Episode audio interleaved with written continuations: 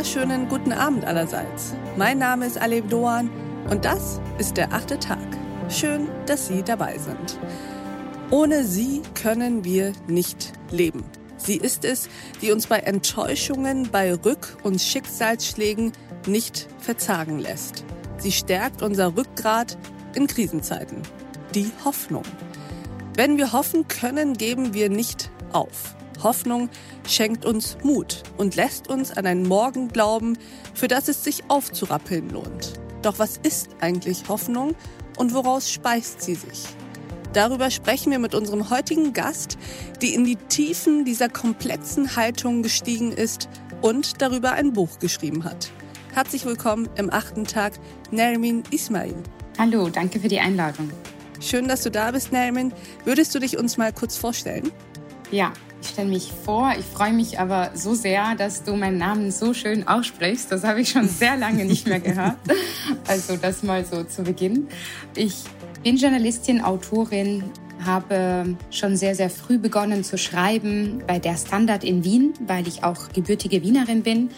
Und äh, genau, habe da unterschiedliche Stationen danach gemacht, war bei der Presse, bei der Wiener Zeitung und danach beim österreichischen Rundfunk auch sehr lange tätig und habe da auch mein Volontariat absolviert.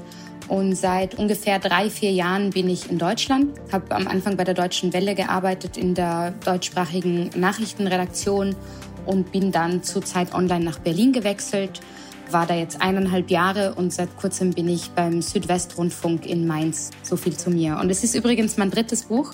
Ich habe schon zwei andere Bücher verfasst und das ist sehr, sehr interessant, finde ich, so im, im ja, sie alle zu, gemeinsam zu betrachten. Das erste Buch hieß Ungehörte Stimmen. Es ging um postkolonialen Feminismus.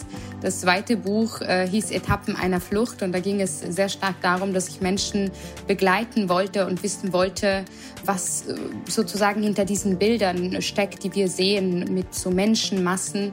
Also ich wollte wissen, was für Geschichten, individuelle Schicksale sich dahinter verbergen. Und jetzt das äh, Buch Hoffnung, wo auch beide Themen über die ich zuvor geschrieben habe, ein bisschen vorkommen. Und genau darüber wollen wir heute sprechen, nämlich über Hoffnung. Wie, Nermin, würdest du eigentlich Hoffnung beschreiben? Ist es ein Gefühl? Ist Hoffnung eine Haltung oder ist sie vielleicht auch eine Entscheidung?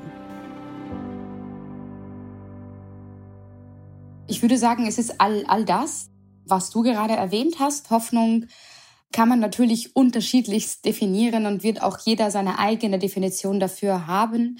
Für mich ist Hoffnung etwas, und das ist auch etwas, was ähm, unterschiedliche Experten gesagt haben, mit denen ich gesprochen habe. Hoffnung ist ein Wunsch, Hoffnung ist eine Überzeugung.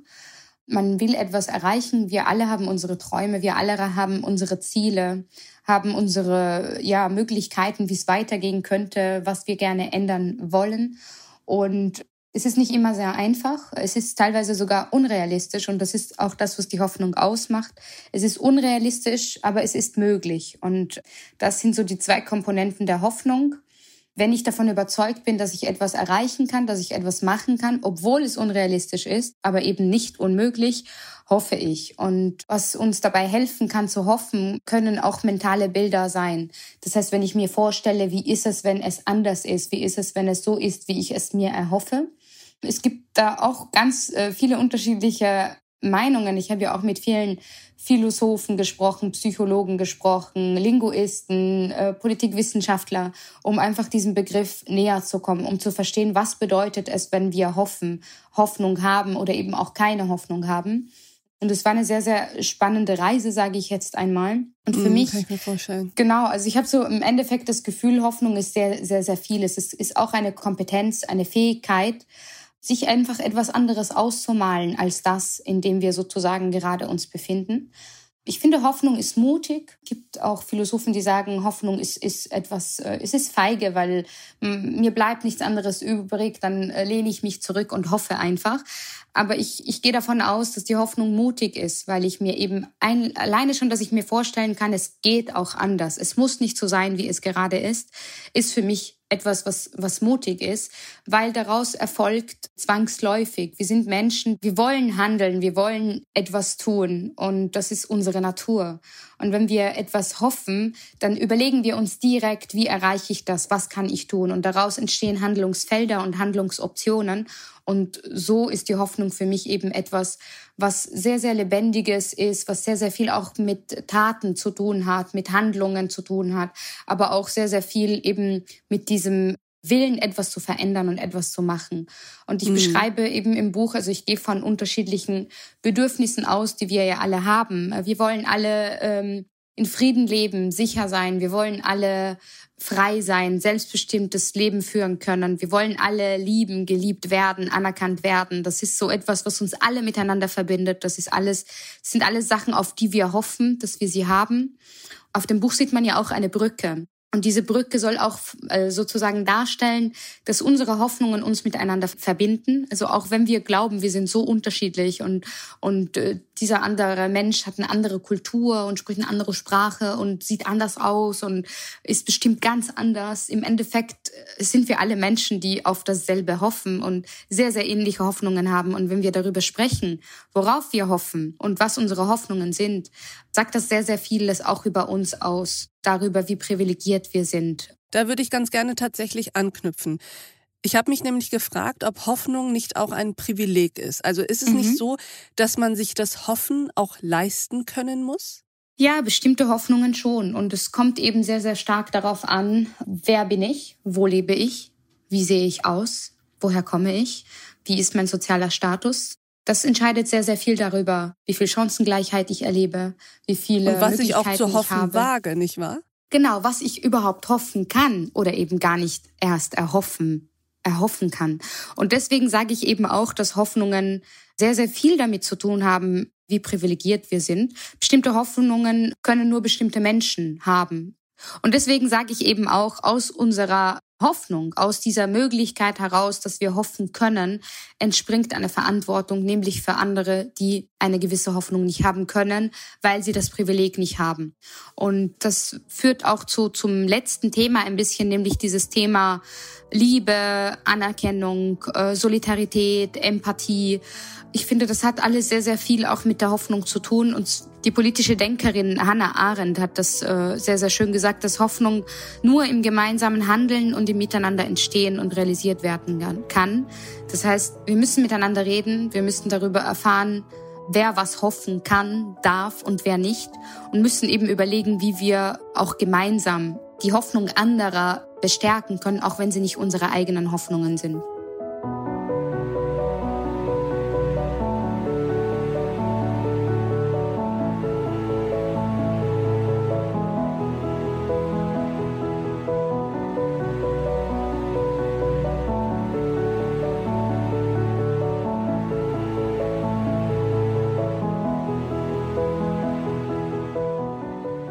Lass uns mal über die Schattenseiten von Hoffnung sprechen, denn es kann ja durchaus welche geben, finde ich. Ist die Hoffnung nicht auch eine Verführerin, die uns anlocken und dann auch bitter enttäuschen, sogar tief verletzen kann? Ja. Also ähm, also steckt in der Hoffnung nicht schon eine gewisse Fallhöhe? Klar, also es gibt ja auch Menschen, die sagen, ich ähm, erwarte erstmal gar nichts, damit ich nicht enttäuscht werde. Ich setze mir die Hoffnung nicht so hoch, weil es sein kann, dass es nicht funktioniert. Das ist natürlich wahr und, und Menschen, die interessanterweise, es gibt äh, in der Schweiz einen ein Zukunftsforscher, der untersucht äh, die Hoffnung und erstellt auch eine Studie, die sich Hoffnungsbarometer nennt, wo er ja auch mit ganz vielen unterschiedlichen Menschen darüber spricht, was für sie Hoffnung ist, was ihnen Hoffnung gibt, was ihnen Hoffnung nimmt, etc. Und er findet heraus, dass Menschen, die älter sind, viel hoffnungsvoller sind als jüngere Menschen weil sie schon so krisengeprüft sind, so viel schon erlebt haben und schon gesehen haben, es geht immer weiter. Jüngere Menschen können das nicht so gut, weil sie vielleicht nach der ersten Enttäuschung glauben, okay, das war es eben mit mir oder mit dem, was ich gerne erreicht hätte. Die Hoffnung hat natürlich Schattenseiten, weil klar, wenn man überlegt, ich, ich hoffe auf etwas, ich möchte, keine Ahnung, eine, eine schöne, gesunde Beziehung führen und im Endeffekt bin ich vielleicht mit einem Narzissten zusammen oder in einer toxischen Beziehung und erkenne das aber gar nicht, weil ich so sehr an dieser Hoffnung festhalte, dass das doch funktionieren möge, dann ist das natürlich kein guter Weg. Und ich denke aber dennoch, dass die Hoffnung immer etwas ist, was uns stärkt, weil wir einfach auch sehen, wohin wir wollen. Es ist eine mentale Brücke zu dem, was wir wollen. Und klar kann es auf diesem Weg oder auf dieser Reise Rückschläge geben oder Enttäuschungen geben. Aber wenn man sozusagen wachsam ist und, und auch achtsam genug ist zu sehen, zahlt es sich denn überhaupt noch aus, dass ich noch an dieser Hoffnung festhalte oder muss ich etwas ändern? Vielleicht stirbt diese eine Hoffnung, aber vielleicht entsteht eine andere Hoffnung daraus. Das finde ich auch sehr interessant, weil ich habe ja mit vielen unterschiedlichen Menschen gesprochen, wo man eigentlich denken würde, dass die eigentlich keine Hoffnung mehr haben sollten, weil sie so schlimme Sachen erlebt haben. Aber die haben noch eine Hoffnung. Und wenn wir zum Beispiel über Hanau sprechen, ich spreche mit Saida Hashemi, die Schwester eines der Opfer und äh, auch eines der Überlebenden. Er hat zwei Brüder, die da sozusagen in der Nacht dabei waren in der Shisha-Bar und einer ist gestorben und einer hat überlebt. Und ich spreche mit ihr, was für sie Hoffnung ist, wenn sie, wie schlimm muss das sein? Jeder, der jüngere Geschwister oder überhaupt Geschwister hat oder Freunde, weiß, wie schlimm es ist, einen so nahen, so geliebten Menschen zu verlieren von heute auf morgen und auch noch aufgrund von Hass. Das mhm. muss sehr, sehr schmerzhaft sein. Und sie sagt, dass dass sie eben weitermachen muss für ihren Bruder im Sinne von, sie möchte nicht, dass so etwas wieder passiert und deswegen setzt sie sich dafür ein. Das heißt, man kann bei ihr und auch bei ganz vielen anderen beobachten, dass eine Hoffnung stirbt. Vielleicht die Hoffnung, dass sie das Leben mit ihrem Bruder verbringt, dass ihr Bruder seine Ausbildung fertig macht, etc. Sie ihn eben heranwachsen sieht. Aber aus dieser Hoffnung, die, die sie aufgeben musste, ist eine Mission eine entstanden. Genau. Erstens erweckt es eine neue und zweitens entsteht vielleicht auch eine Mission, die dir so viel Kraft und Motivation gibt, weiterzugeben, trotz des Schicksalsschlages und dieser sehr, sehr schwierigen Tatsache, die, mit der sie sich konfrontiert sieht. Du hast eben Hannah Arendt zitiert, mhm. eine unserer Lieblingsphilosophinnen auch für das Haus The Pioneer. Ich würde ganz gern Friedrich Nietzsche zitieren, der ja nun ein bisschen anders gedacht hat als Hannah Arendt in sehr vielen Feldern, aber was Interessantes zur Hoffnung auch sagt. Mhm. An einer Stelle schreibt er, ich wiederhole das jetzt verkürzt, Zeus wollte, dass der Mensch auch noch so gequält das Leben nicht wegwerfe, sondern fortfahre, sich immer von neuem quälen zu lassen. Dazu gibt er dem Menschen die Hoffnung. Sie ist in Wahrheit das Übelste der Übel, weil sie die Qual der Menschen verlängert. Und jetzt, mhm. Nermin, dein Einsatz. Ja, Nietzsche äh, steht sehr, sehr kritisch zur, der Hoffnung gegenüber. Wie auch Aber ein Funken Wahrheit steckt doch da drin, oder nicht? Ja, ja, auf jeden Fall. Also ich, ich sehe es auch so, dass ein Funken Wahrheit darin steckt.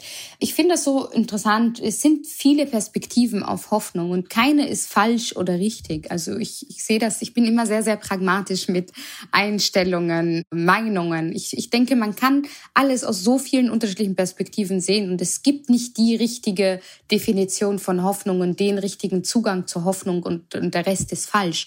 Ich finde, es hat alles Arendt total würde sagen, Wahrheit gibt es nur zu zweien. Ja, also es gibt viele, wie gesagt, hatte ich auch schon anfangs gesagt, viele Philosophen, die sehr, sehr kritisch zur Hoffnung stehen, weil sie sagen, das ist die Feigheit pur. Es ist zum Quälen da, es, es, es ist feige, man lehnt sich zurück, man macht nichts, weil man hofft. Aber ist es so, dass man sich quälen lässt und hofft und nichts tut und vielleicht auch sogar die Realität verweigert? Oder ist die Hoffnung nicht auch etwas, was uns überhaupt dazu bringt, was zu tun. Und ich mm, äh, das ist tatsächlich so ein bisschen Divergenz, nicht wahr? Denn genau. der Hoffnung liegt ja auch so etwas Passives inne. Also man kann ja auch sagen, dass Hoffnung auch einfach missbraucht werden kann, um Menschen in eine Art Passivität zu bringen, nach dem Motto hoffen, abwarten und Tee trinken und gegen mhm. Ungerechtigkeiten auf der Welt nicht rebellieren, sondern eben auf mhm, bessere mhm. Zeiten hoffen. Genau, kann man auf jeden Fall so sehen. Aber wie gesagt, es ist immer die Frage, wie sehe ich die Hoffnung? Es, äh, ich habe zum Beispiel mit einer Philosophin aus Frankfurt gesprochen, Claudia Blöser, die sagt, es gibt eine geduldige Hoffnung.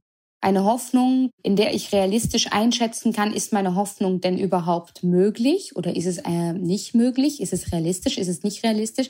Gibt es etwas, was ich tun kann oder muss ich vielleicht sogar abwarten, weil dieser Aktivismus mir in dieser Sache nicht weiterhilft? Und sie spricht von einer geduldigen Hoffnung, in der ich sogar diesem Abwarten einen Sinn entnehmen kann. Das heißt, ich Welchen? hoffe, ich bin geduldig je nachdem, nach der Situation. Gleichzeitig aber sehe ich, dass ich nichts tun kann und deswegen habe ich eine Geduld, die ich vielleicht sogar genieße. Vielleicht wählt sie mich gar nicht, weil ich einen Sinn daran sehe, abzuwarten. Ich finde es auch sehr, sehr schwierig teilweise, und das habe ich auch bei den Lesungen oft gesehen, dass es sehr, sehr schwer ist, so allgemein über die Hoffnung zu sprechen, weil es ja immer um ganz konkrete Hoffnungen geht, wenn man von individuellen Hoffnungen spricht. Und es ist wirklich sehr, sehr individuell auch, wie es in welcher Situation gehandhabt werden kann, auch mit der geduldigen Hoffnung. Ich sehe aber, wie gesagt, die Hoffnung nicht so, wie sie viele eben kritisch sehen, dass sie, dass sie auch, ja, dass es ein Abwarten ist, ein Nichtstun ist, ein Zurücklehnen ist. Ganz, ganz im Gegenteil. Ich, ich sehe es eben etwas anders. Wie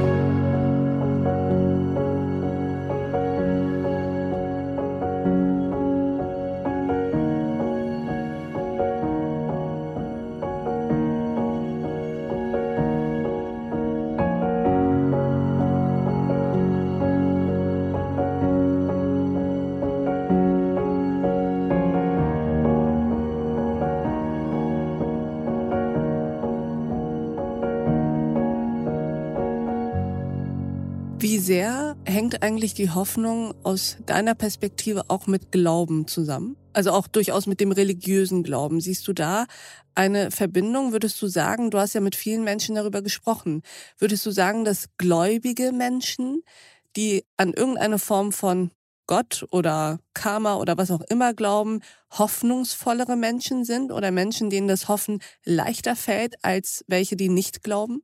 Ja, das sagt auch Andreas Kraft, der Zukunftsforscher, der sich mit der Hoffnung auch wissenschaftlich auseinandersetzt, dass es unterschiedliche auch sozusagen Quellen der Hoffnung gibt. Und eine Quelle der Hoffnung ist der Glaube der Glaube, es kann alles Mögliche sein. Es muss nicht der religiöse Glaube sein. Es ist einfach entweder der Glaube in eine höhere Macht oder, oder auch einfach das Vertrauen. Das Vertrauen, dass es besser wird. Das Vertrauen in, in mich selbst, dass es, dass ich das überstehen kann, die Schwierigkeit, in der ich stecke.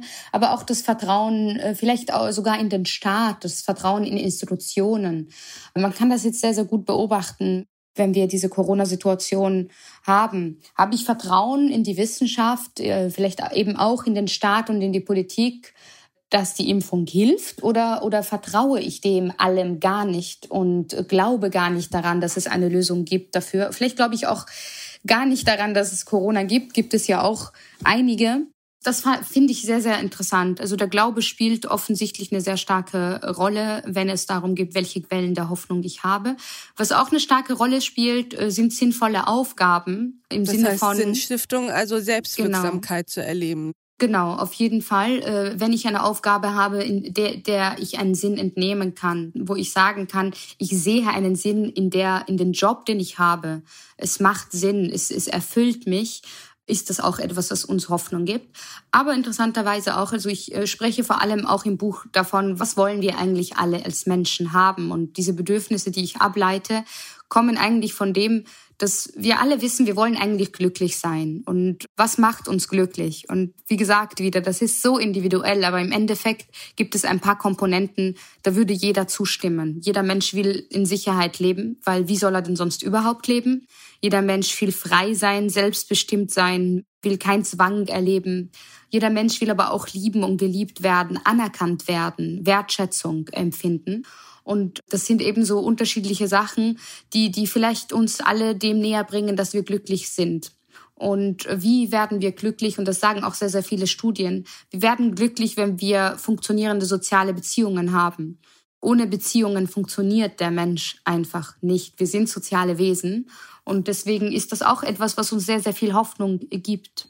Ohne Beziehungen funktioniert der Mensch nicht. Und die Frage ist ja auch, ob der Mensch nicht auch ohne Hoffnung nicht funktioniert. Denn ich glaube ja auch, dass die Frage gestellt werden kann, ist die Hoffnung eigentlich überhaupt tot zu kriegen oder wird sie sich immer ihren Weg bahnen, überall da, wo Menschen sind? Stimmt also der vermeintlich banale Spruch, die Hoffnung stirbt zuletzt? Mhm. Würdest du sagen, dass Hoffnung so ein zutiefst menschliches, Absolut. so eine zutiefst menschliche Dimension hat und überall da, wo Menschen aufeinandertreffen und wo Menschen Menschen sind, Hoffnung nie sterben wird? Ich sage ja. Es gibt aber natürlich unterschiedliche, ich, ich spreche natürlich auch aus einer privilegierten Position. ich kann hoffen, kann in Frieden und Sicherheit leben. Ich muss mich nicht fürchten vor, vor Krieg, vor Abtreibung etc. Etwas, was viele, viele andere Menschen schon müssen. Und natürlich aus meiner Perspektive kann ich sagen, ja, die Hoffnung stirbt zuletzt. Ich spreche aber auch von einem Phänomen, das sich erlernte Hoffnungslosigkeit oder Hilflosigkeit nennt, erlernte Hilflosigkeit. Was ist das? Kannst du uns das erklären? Erlernte Hilflosigkeit ist genau, wenn, wenn ein Mensch so sehr versucht, seine Situation zu ändern, aber aufgibt und erkennt, egal was ich tue, diese Wirksamkeit gibt es nicht mehr. Und dann stirbt auch vielleicht die Hoffnung im Sinne von, ich sehe gar keine Bilder mehr, ich habe keine mentale Brücke mehr, wie es sein kann danach oder wenn es anders ist. Aber dann finde ich die Begrifflichkeit ein bisschen, oder hilf mir, wenn ich das falsch verstehe, aber dann finde ich die Begrifflichkeit falsch gewählt. Denn dann ist es ja keine erlernte Hoffnungslosigkeit oder Hilflosigkeit, sondern eher eine erfahrene Hoffnungslosigkeit oder also Hilflosigkeit, das ist, ähm, denn man ja. lernt es ja nicht bewusst, sondern man erfährt es. Also diese erlernte Hilflosigkeit ist ein Phänomen in der Psychologie. Es ist eine, eine Untersuchung, die gemacht wurde. Und da geht es eigentlich darum, dass, ich kann mich nicht erinnern, was für Tiere, aber ich glaube, äh, Hunde eingesperrt werden und immer wieder versuchen zu fliehen. Sie sind eingesperrt, sie können nicht fliehen, weil, weil sie eingesperrt sind. Dann aber nach einer gewissen Zeit öffnet man diesen Käfig und sie versuchen nicht mehr zu fliehen. Warum? Er lernte Hoffnungslo äh, Hilflosigkeit. Jetzt sage ich es schon selbst die ganze Zeit falsch, aber er lernte Hilflosigkeit, heißt das Phänomen. Und das habe ich mit einer Psychologin besprochen, die selbst uigurisch ist, ähm, uigurischstämmig mhm. ist. Und wir haben über die Situation der Uiguren gesprochen, die in zwangsinhaftiert werden, in Internierungslager stecken, umerzogen werden, etc. Mhm. Genau, in China und wo die gesamte Politik sozusagen darauf abzielt, sie ihrer Identität zu berauben. Und wir haben da über dieses Phänomen gesprochen, weil ich gefragt habe, wie kann man dann noch Hoffnung haben, wenn man eingesperrt ist in einem Lager, umerzogen wird, in Anführungszeichen, und eben sozusagen äh, der eigenen Kultur, der eigenen Sprache, der eigenen Religion beraubt.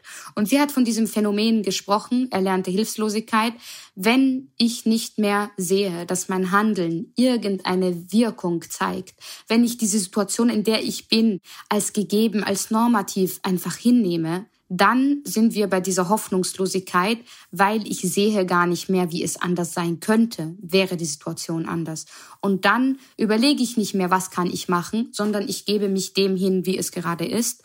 Ich glaube, dann ist es sehr, sehr schwierig, noch von Hoffnung zu sprechen. Aber dennoch, äh, das fand ich auch sehr, sehr schön an dem, an diesem Beispiel der Uiguren, dass sie mir gesagt hat, am, also Ende, ja, am Ende des Gesprächs eigentlich, dass dennoch trotz dieser sehr, sehr schlimmen Situation sehr, sehr viele Menschen, die uigurischstämmig sind und vielleicht eben nicht in China unter diesen Bedingungen leiden, ihre Kinder, ich glaube, Erkan nennen. Ich, ich kann mich nicht mehr so gut erinnern an das Wort selbst, aber jedenfalls nennen sie ihre Kinder Freiheit. Also das fand ich sehr, sehr schön als Bild. Als mhm. Bild ist die Hoffnung dennoch eigentlich nicht aufgegeben werden kann. Aber wie gesagt, es gibt auch irregeleitete Hoffnungen, Hoffnungen, wo man irgendwann drauf kommen sollte, dass es sich nicht, möglicherweise nicht auszahlt, an dieser Hoffnung festzuhalten und dass vielleicht daraus eine neue Hoffnung entstehen kann.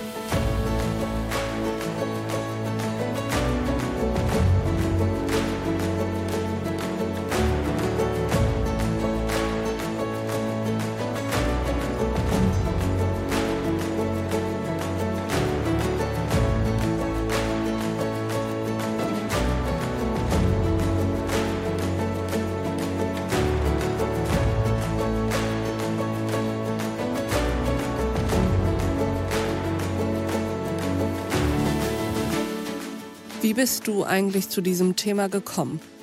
Wie bin ich zu dem Thema gekommen? Ich, äh, es ist ja eine Serie, also eine, eine Bücherserie, die sich Übermorgen nennt, eine Reihe meine ich genau. Und es gibt hm. viele unterschiedliche Begriffe und mir ist sofort die Hoffnung äh, eingefallen. Ich weiß nicht, ob es damit zu tun hat oder damit zusammenhängt, dass Corona einfach uns alle beschäftigt und wir teilweise alle in Situationen vielleicht sind, wo wir uns fragen, oder irgendwie einfach verzweifelt sind, weil wir uns das Leben anders vorgestellt haben oder die, die Zeit, in der wir jetzt gerade leben. Und das, Das Zitat, das ich ganz am Anfang des Buches äh, schreibe, ist äh, oder wiedergebe, ist von Jean-Paul Sartre. Vielleicht gibt es schönere Zeiten, aber diese ist die unsere. Das, das finde ich einfach so schön, weil wir haben keine andere Wahl als zu hoffen. Weil was ist die Alternative? Auf, aufzugeben, nicht weiterzumachen, nicht mehr zu hoffen, dass es ein besseres Morgen geben kann, wo wir vielleicht in einer gerechteren Gesellschaft leben, in der es keinen Rassismus gibt, in der es keine Ungleichverteilung gibt, in der es eben Freiheit und Frieden gibt, in der wir uns alle auf Augenhöhe begegnen können. Wenn wir nicht mehr daran glauben, tun wir auch nichts mehr in diese Richtung. Und das wäre total schade. Zum Abschluss, liebe Nermin, wüsste ich ganz gerne von dir, hast du heute schon Hoffnung verspürt? Ich verspüre mit jedem Tag Hoffnung, wo ich mich frage, was kann ich beitragen?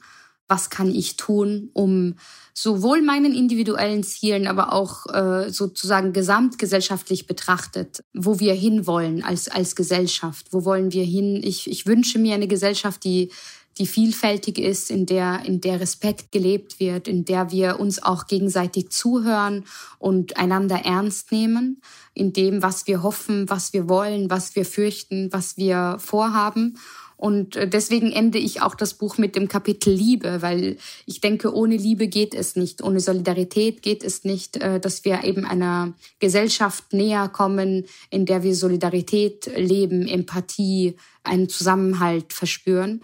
Also ja, ich, ich ähm, verspüre jeden Tag Hoffnung. Wir haben zu Anfang uns gefragt, was eigentlich Hoffnung alles ist. Und du hast jetzt gerade die Frage gestellt, wo wollen wir hin? Mhm. Wollen wir vielleicht zum Abschluss dieses Gesprächs uns auch fragen oder auch einfach mal das im Raum stehen lassen, ob Hoffnung nicht auch ein Transportmittel ist in eine bessere Zukunft? Ja, also äh, ich, ich sehe es auch so. Ich äh, habe die Brücke gewählt als, als Bild für mein Cover für das Buch, weil ich finde, die Brücke verbindet uns einerseits mit unseren Hoffnungen. Es ist der Weg dahin, sie, sie trägt uns, aber sie bringt uns auch bei, und das haben so Brücken an sich, dass Spannung notwendig ist. Ohne Spannung steht keine Brücke.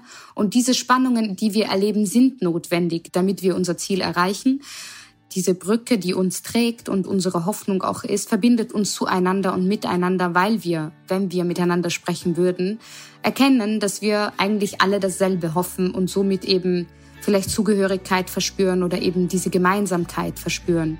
Und ja, also die Hoffnung ist auf jeden Fall der Weg dahin, der, der uns zu dem führt, äh, was wir gerne wollen. Und dem ist, finde ich, gar nichts mehr hinzuzufügen. Liebe Narimin Ismail, vielen Dank, dass du bei uns im achten Tag warst. Sehr, sehr gerne und vielen, vielen Dank für das nette Gespräch. Hat wirklich sehr viel Spaß gemacht. Mir auch. Und ich danke auch Ihnen, liebe Hörerinnen und Hörer, fürs Mithören und Mitdenken und heute vielleicht auch fürs Mithoffen. Und ich würde mich freuen, wenn wir uns im nächsten achten Tag wieder begegnen. Bis dahin, auf sehr, sehr bald. Ihre Alev Doan. I remember state of suicide. Standing out, window opened wide. Hold on, hold on. I heard a voice inside. I've come back to my childhood happiness. The grace of God has filled my emptiness.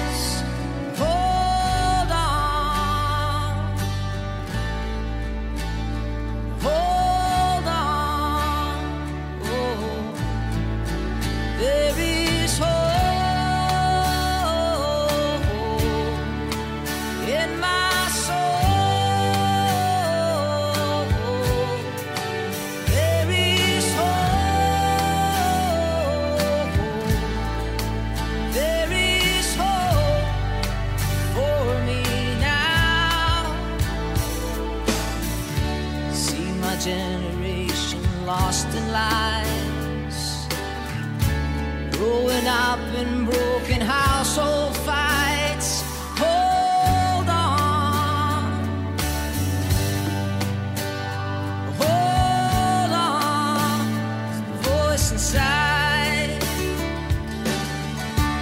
Hidden heroes don't get televised. Daily saving their lost brothers' life.